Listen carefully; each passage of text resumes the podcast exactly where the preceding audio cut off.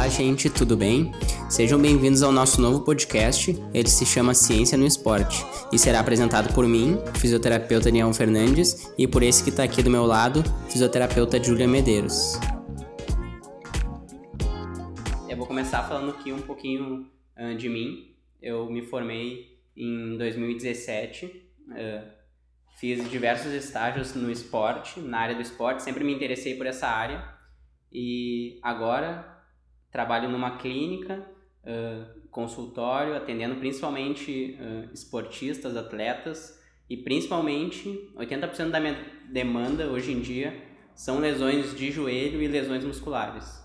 Uh, a proporção é um pouquinho maior para lesões de joelho, mas atendo bastante lesão muscular também.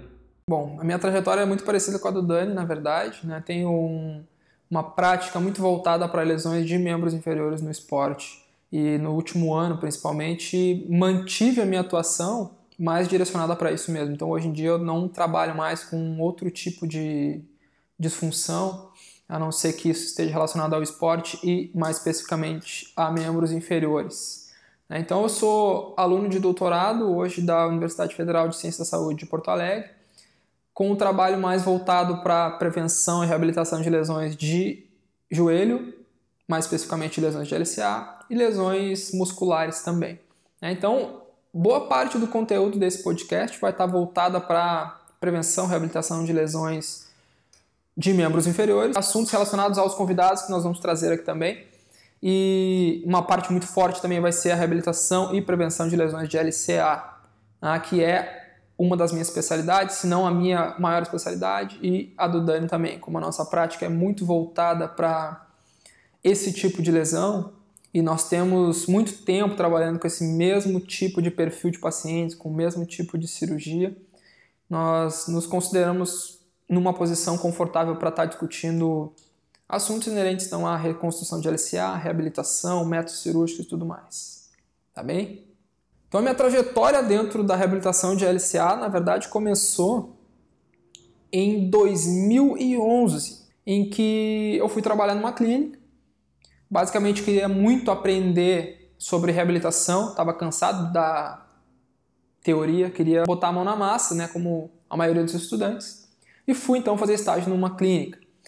Foi nesse período que eu comecei a tratar muitos pacientes pós-reconstrução de LCA. Né? Alguns com mais sucesso, outros com menos sucesso, vendo pacientes chegando atrasados na reabilitação e vendo que o desfecho não era tão favorável, enquanto que os pacientes chegavam antes tinham desfechos mais favoráveis comparado aos que vinham com um mês ou duas semanas, enfim.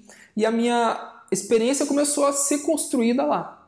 Né? Então comecei a receber um caminhão de pacientes por semana de reconstrução de LCA. Até então eu não sabia que ia ser uma, uma atuação que eu ia ter de forma mais direta no futuro. Mas enfim, segui minha carreira, segui minha, meus estudos e tudo mais, saí dessa, dessa clínica e acabei fazendo um estágio no exterior, onde eu fiz estágio em clínicas também e clínicas de fisioterapia e também recebi pacientes, muitos pacientes de reconstrução de LCA. Quando eu voltei, segui atendendo pacientes pós-reconstrução de LCA na clínica da faculdade. Na época eu fazia estágio na clínica de fisioterapia da URGS. Continuei atendendo reconstrução de LCA. Saí de lá, fui para outra clínica, ainda trabalhando com reconstrução de LCA, porque é uma cirurgia que está muito presente na nossa rotina. Então, a minha experiência ela foi se construindo ao longo desse período, o que me, hoje me deixa numa posição muito confortável de estudar, porque eu comecei a identificar que realmente, bom, por mais que seja uma cirurgia comum, nós não sabemos hoje muitas coisas relacionadas à cirurgia em si e à reabilitação. Continuei trabalhando, hoje continuo trabalhando, atendendo pacientes pós-reconstrução de LCA. É o meu maior volume de leitura, eu diria 80% a 90% hoje do volume da minha leitura está voltado para a reconstrução de LCA, a entender melhor e a reabilitar melhor os atletas que chegam para mim, as pessoas que chegam para mim. E enfim, meu projeto de doutorado também está relacionado à reconstrução de LCA e vou continuar estudando isso por mais, pelo menos por mais quatro anos, enquanto continuo atendendo na clínica. É essa, então a importância dessa relação de estudo com prática clínica que nos deixa, eu, tanto eu como o Dani, confortáveis para conversar sobre pacientes desse perfil, sobre essa cirurgia que parece muito simples, mas não é nada simples, que a gente vai ao longo dos episódios aqui do, do podcast, conversando e entendendo melhor para que a gente consiga talvez contribuir na, na atuação dos profissionais que estão nos assistindo e, a partir disso, levar a informação para que isso atinja o paciente. A minha atuação clínica, na verdade, ela começou. Uh, eu fiz estágio num clube de futebol aqui de Porto Alegre. Uh, e lá eu lembro que algumas das demandas que tinham eram bastante cirurgias de joelho. Principalmente pós-reconstrução de LCA e menistectomia. E eu lembro que na época eu também fazia estágio numa outra clínica de Porto Alegre. E eu via muita diferença nos tipos de atuação, tanto com atletas quanto com não atletas, no caso, pessoas, alguns até praticavam esporte diariamente, outros não, mas eu via muita diferença nos tipos de intervenções uh, que faziam, tanto em tempo quanto em intervenções de exercícios mesmos, independente de certo ou errado, não vou falar sobre isso agora. E aí isso foi uma coisa que começou a me chamar muito atenção na época, muito atenção, e foi quando eu comecei a estudar, porque eu queria entender um pouco sobre o que que tu deve fazer, em qual momento que tu deve fazer, falando especificamente agora sobre cirurgia de LCA, uh, pós-cirurgia, e o que que tu devia fazer, quanto tempo tu poderia liberar para certas coisas, quais eram as demandas iniciais que tu precisava sanar ou o que que tu precisava levar o paciente, o que que tu precisava dar para o paciente para que ali na frente tu tivesse, tu te sentisse confortável para poder liberar ele a fazer certos tipos de movimentos. Então, conforme isso foi, uh, eu fui avançando na faculdade na época, isso foi me chamando muito atenção e aí eu comecei a estudar bastante sobre a LCA. Hoje também a maioria meus, das minhas leituras semanais são voltadas para a reconstrução de cirurgia de joelho, tanto ligamento cruzado anterior quanto menistectomia.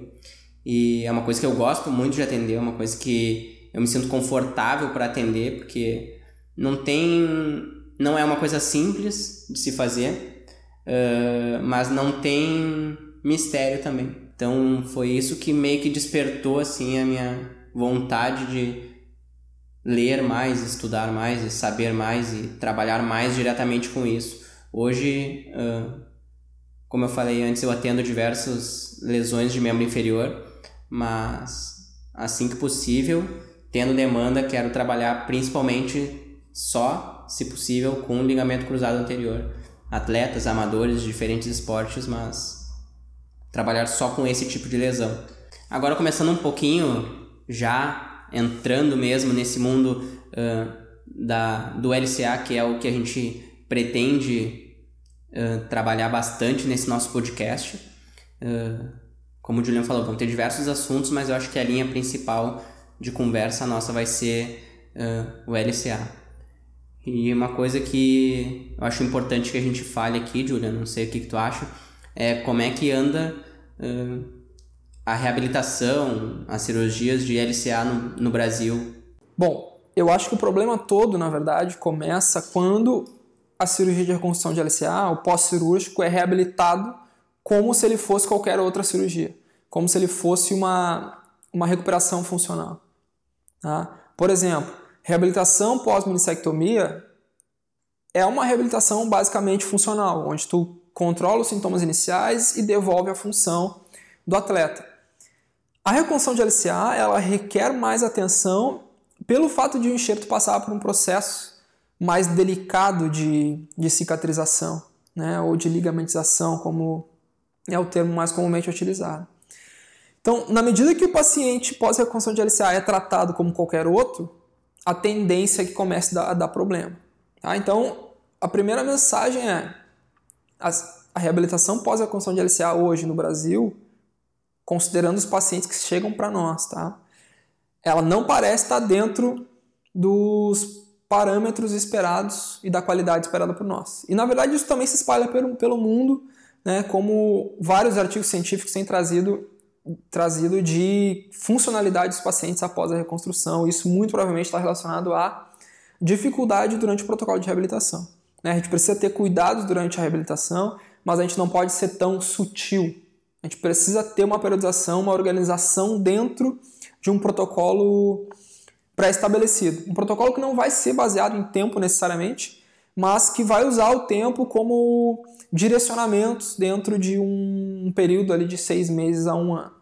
Ah, então, considerando os pacientes que chegam para nós, muitas vezes os pacientes não chegam bem, pacientes com 5, 6, 7 meses de pós-cirúrgico, com déficits que eram para ter sido resolvidos na oitava ou na décima, décima segunda semana.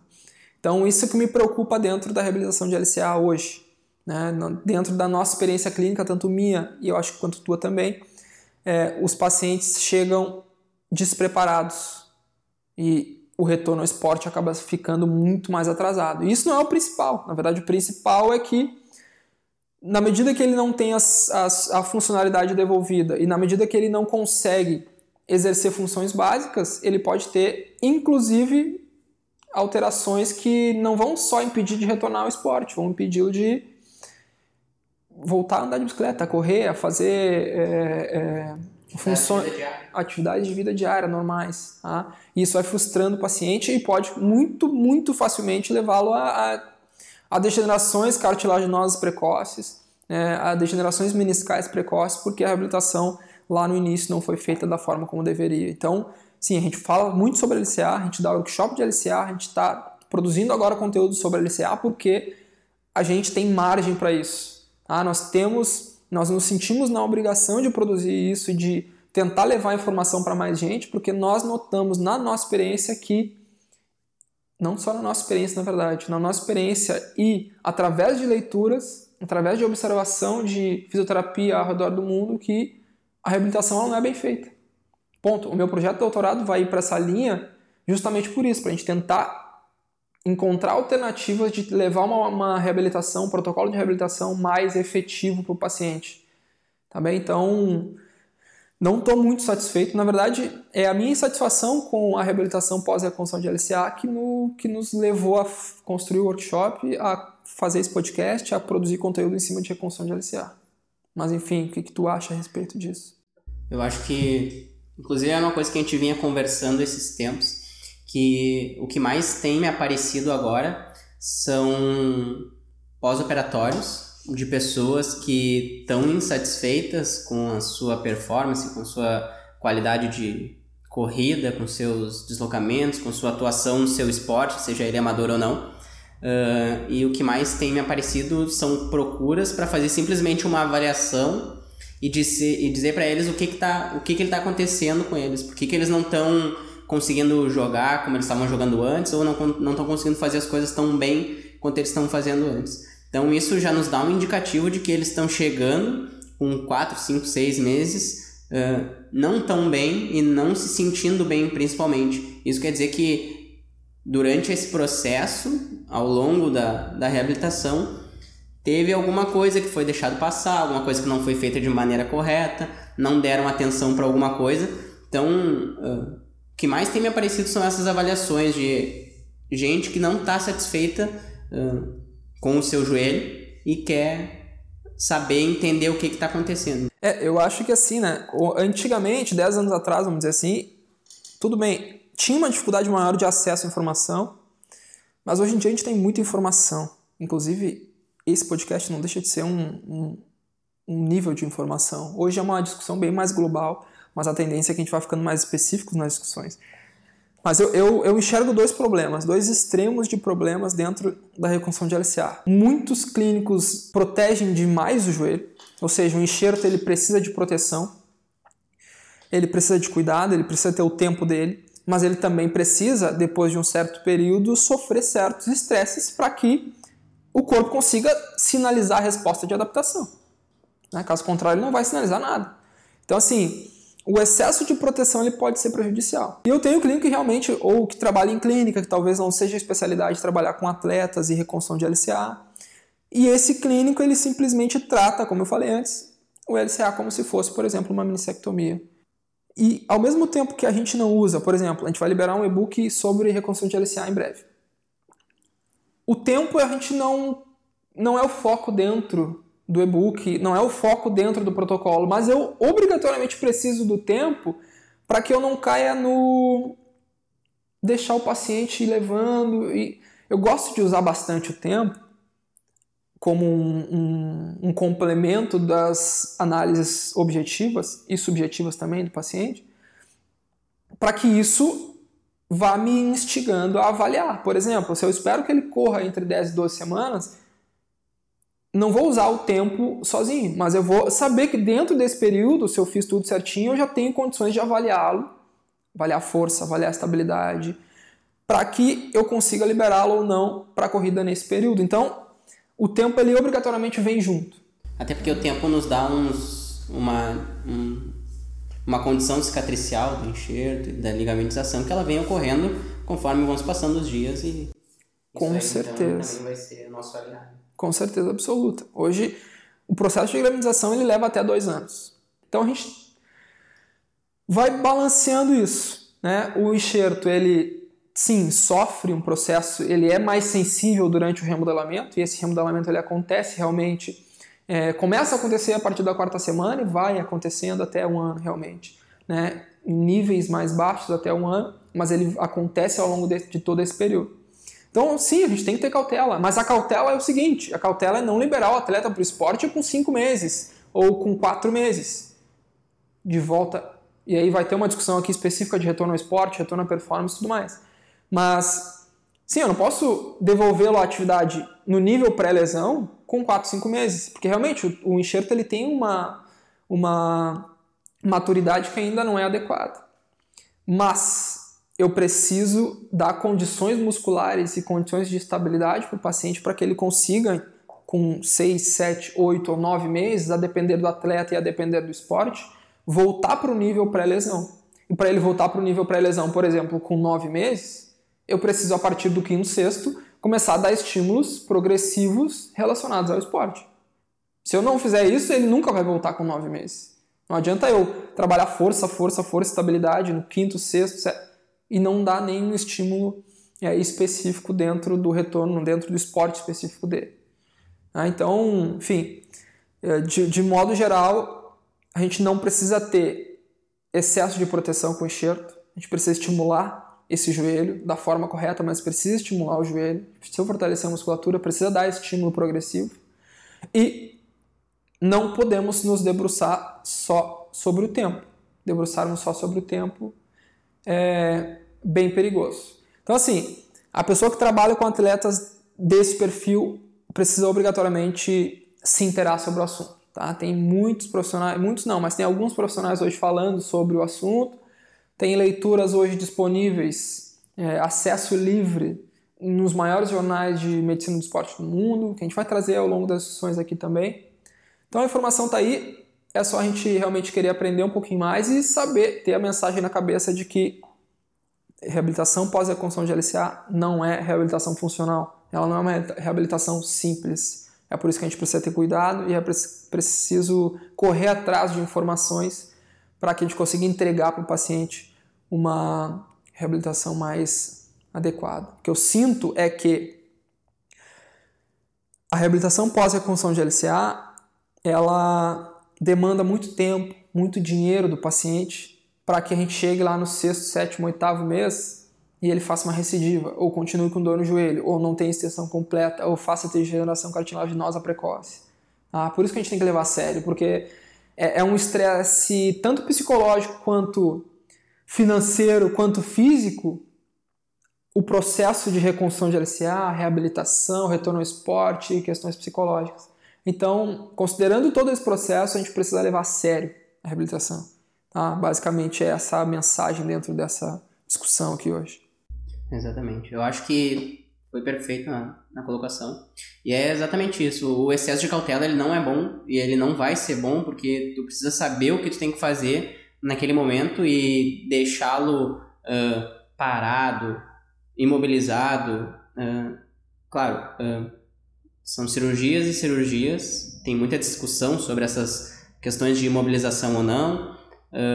mas fato é que se ele chegou para ti pós cirurgia de LCA simples, apenas cirurgia de LCA. Ele não precisa ser imobilizado. E o estímulo uh, precoce, que foi o que o Julian falou antes, ele é um estímulo que ele precisa ser introduzido uh, cedo. Não, não é deixar o joelho parado, que não vai sentir dor, que vai melhorar mais rápido. Não. O, tu tem que respeitar alguns tempos, tem que saber o que fazer e o excesso de proteção ele também não é bom.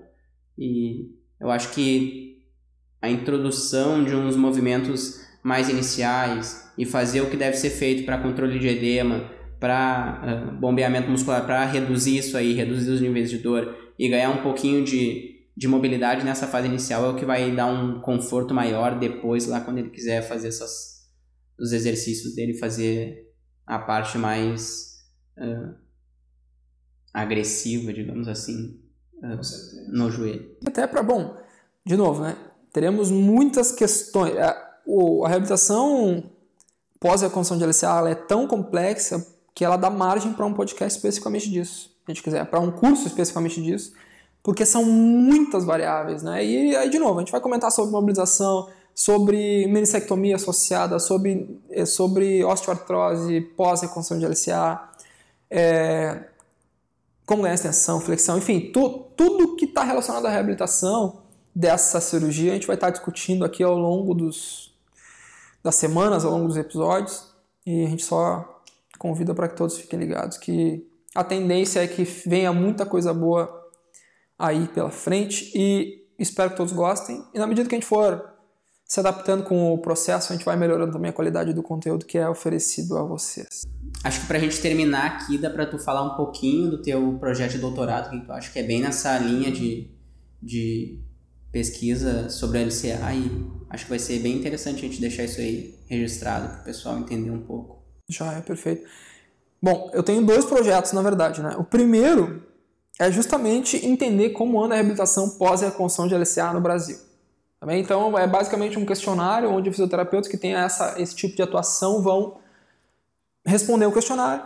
Uso cadeia aberta, não uso, faço gelo, não faço, imobilizo, não imobilizo, com que semana começa a reabilitação tudo mais. Perguntas associadas à reabilitação, onde a gente vai ter uma noção de como anda isso no Brasil. A gente tem esse tipo de trabalho na Austrália e nos Estados Unidos a gente quer reproduzir isso no Brasil. Então esse é o projeto número um, tá? O projeto número dois, ele vai na linha de que a gente não está muito satisfeito com os desfechos, não só no Brasil, mas no mundo inteiro.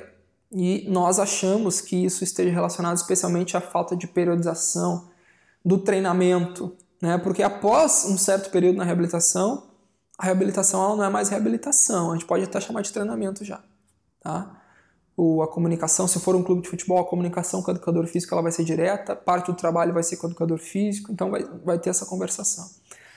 E nós queremos saber se periodizar um treinamento, ou seja, oferecer estímulo para a musculatura, a gente quer sair do 3 de 10, tá? a gente quer sair do, do, da falta de controle um pouco. Na fisioterapia nós somos conhecidos como o pessoal dos elásticos coloridos que não padroniza nada e que não evolui nada e não periodiza. Ok, a gente não, vai, a gente não, a gente não tem uma efetividade hoje em periodização de treinamento na fisioterapia. Ponto final. Mas a gente tem que entender que periodizar não é só fazer RM todos os dias, não é só ter controle absoluto e 100% da carga. A gente consegue fazer um nível de, de periodização dentro da clínica que, por exemplo, a literatura hoje do treinamento já diz, hoje não, há muito tempo já diz que para eu conseguir um resultado mais próximo da resistência muscular, eu preciso de um número X de repetições, ou seja, mais repetições, uma carga um pouco mais baixa. É, hipertrofia é um, um uma intermediário dentro do, da resistência e da, e da força. E depois disso eu posso ter um período de força, onde eu faço pouquíssimas repetições com bastante carga. Se eu fizer isso dentro de um protocolo, por exemplo, de reabilitação de LCA, será que o meu paciente, para as musculaturas de interesse, vamos dizer quadríceps e posterior tá, da coxa, se eu fizer um protocolo desses para um paciente pós reconstrução de LCA e um segue no, no protocolo normal, que é essa falta de controle, ele vai fazendo, ele vai sentindo, vai botando mais e tal. Será que os dois vão ter os mesmos desfechos? Será que eles vão evoluir da mesma forma? Será que eles retornam ao esporte na mesma velocidade? É isso que a gente quer investigar. Então a gente vai periodizar uma reabilitação de uma forma um pouco mais clara. Não, a gente não quer fazer uma, uma periodização tão complexa a ponto de não ser aplicável na clínica, mas nós queremos fazer uma periodização que seja efetiva, porém aplicável, para que a gente consiga identificar então se o paciente vai ter condições de retornar ao esporte mais rápido, ou vai ter, por exemplo, menos é, dor no joelho com um follow-up de dois anos. Enfim, uh, o número de variáveis é imenso, a gente tem muitas variáveis, mas a principal, né, que é a recomendada que seja a principal, é ele volta ao esporte mais rapidamente. Se ele fizer uma reabilitação periodizada, quando comparado a uma reabilitação que é comum. Inclusive em estudos científicos e ensaios clínicos, nós temos uma reabilitação que é periodizada de uma forma muito, muito ampla e nós queremos hum, mudar essa, essa realidade, baseados num, num estudo, basicamente, do ano passado, que demonstrou que um trabalho periodizado ofereceu, os pacientes obtiveram os resultados uh, importantes ou, ou, adequados nos critérios de retorno ao esporte com sete meses. E só que ensaios clínicos não foi um ensaio clínico. Os ensaios clínicos para esse objetivo a gente não teve, então vai ser a nossa nossa ideia de, de trabalho. A gente espera que consiga então contribuir não só aqui no Brasil, mas também ao redor do mundo com essa informação. Assim como a gente fez mestrado também. É isso.